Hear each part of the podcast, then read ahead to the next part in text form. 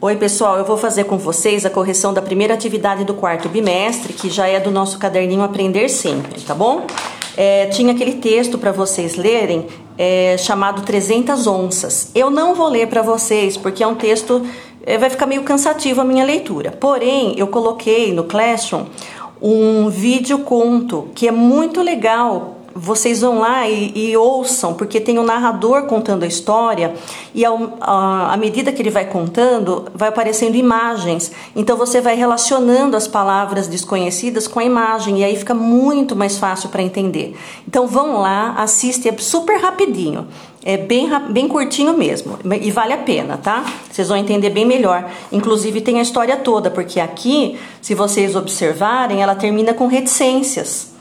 Então não termina aqui a história, é um trecho, né? É um pedaço. Lá tem o final, então você vai ver tudo o que aconteceu para quem entendeu, né? A história, enfim. Bom, então eu não vou ler para vocês, tá? Eu vou contar que vocês vão lá assistir o videoconto. Faz um comentário quem assistir, por favor, lá, se gostou, se entendeu melhor a história, tá? É importante eu saber isso de vocês, se valeu a pena. Então, primeira questão, né? No texto lido há palavras que podem causar estranheza. Anote. Se vocês forem anotar, vocês vão anotar praticamente o texto todo, porque tem muitas palavras estranhas. É um texto marcado pelo regionalismo. O que quer dizer isso? É um texto que usa umas palavras da região do personagem. Tá bom? Então por isso que tem várias palavras estranhas. Vocês podem ter marcado, marcado várias, eu vi, né, quando vocês mandaram. Alguns marcaram poucas, outros marcaram mais, não tem problema. Eu queria falar com vocês só do primeiro parágrafo, algumas palavras do primeiro parágrafo só. Não vou falar todas, senão vai ficar muito cansativo, tá? Mesmo porque se você quer saber o que é, é só dar uma googlada aí, né? Põe no Google e ele já na hora te dá a resposta. Eu só queria falar do primeiro parágrafo. Olha, eu tropeava nesse tempo, de uma feita que viajava de escoteiro com a guaiaca empazinada de onças de ouro. Se você procurar a palavra guaiaca no Google, ele dá assim para você, ó, cinto largo de couro onde se guarda dinheiro. E lá em cima está escrito assim, sul do Brasil.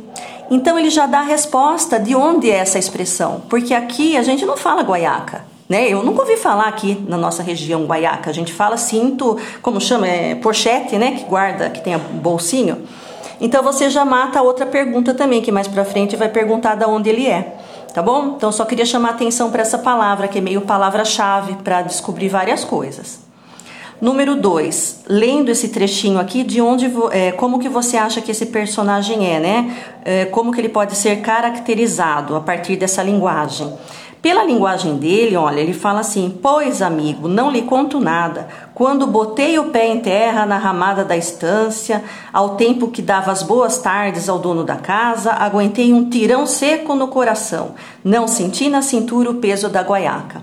A gente percebe que ele é um personagem simples, né? Um personagem simples que usa a fala regional, a fala da região onde ele vive.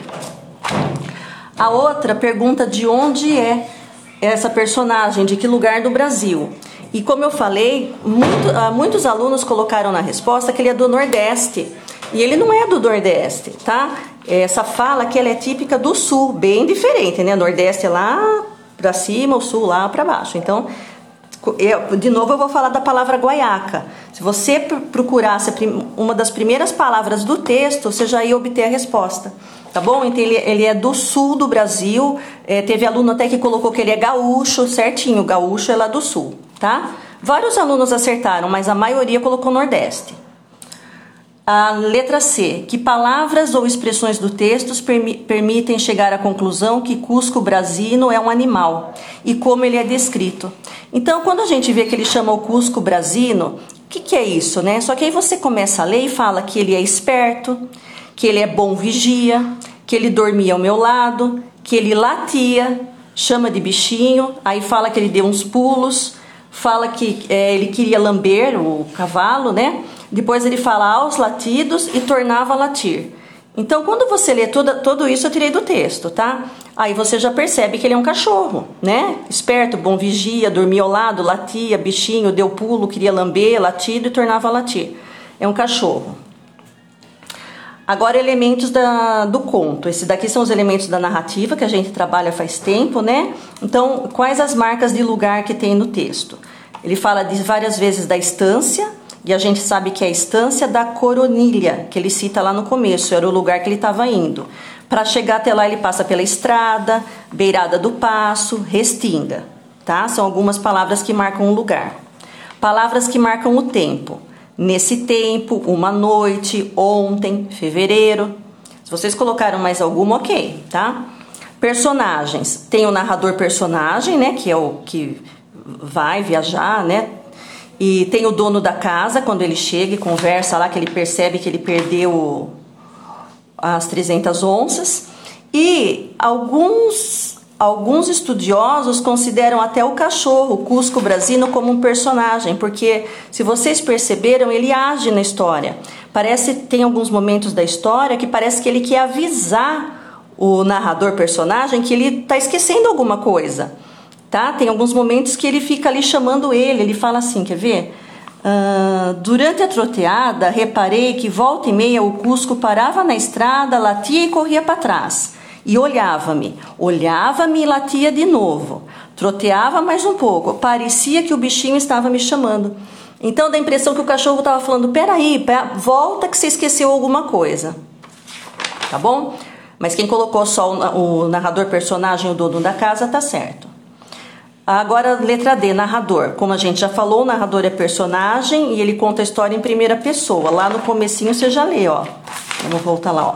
Eu tropeava nesse tempo. Então, eu tropeava era ele, então narrador personagem em primeira pessoa.